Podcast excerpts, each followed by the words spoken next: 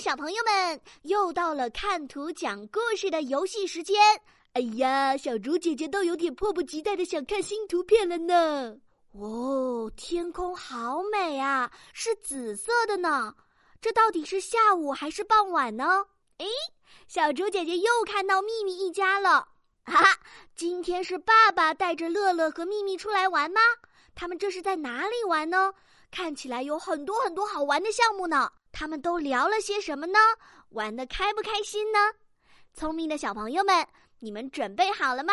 快来点击暂停播放按钮，然后根据图片内容来留言区给小竹姐姐讲个故事吧。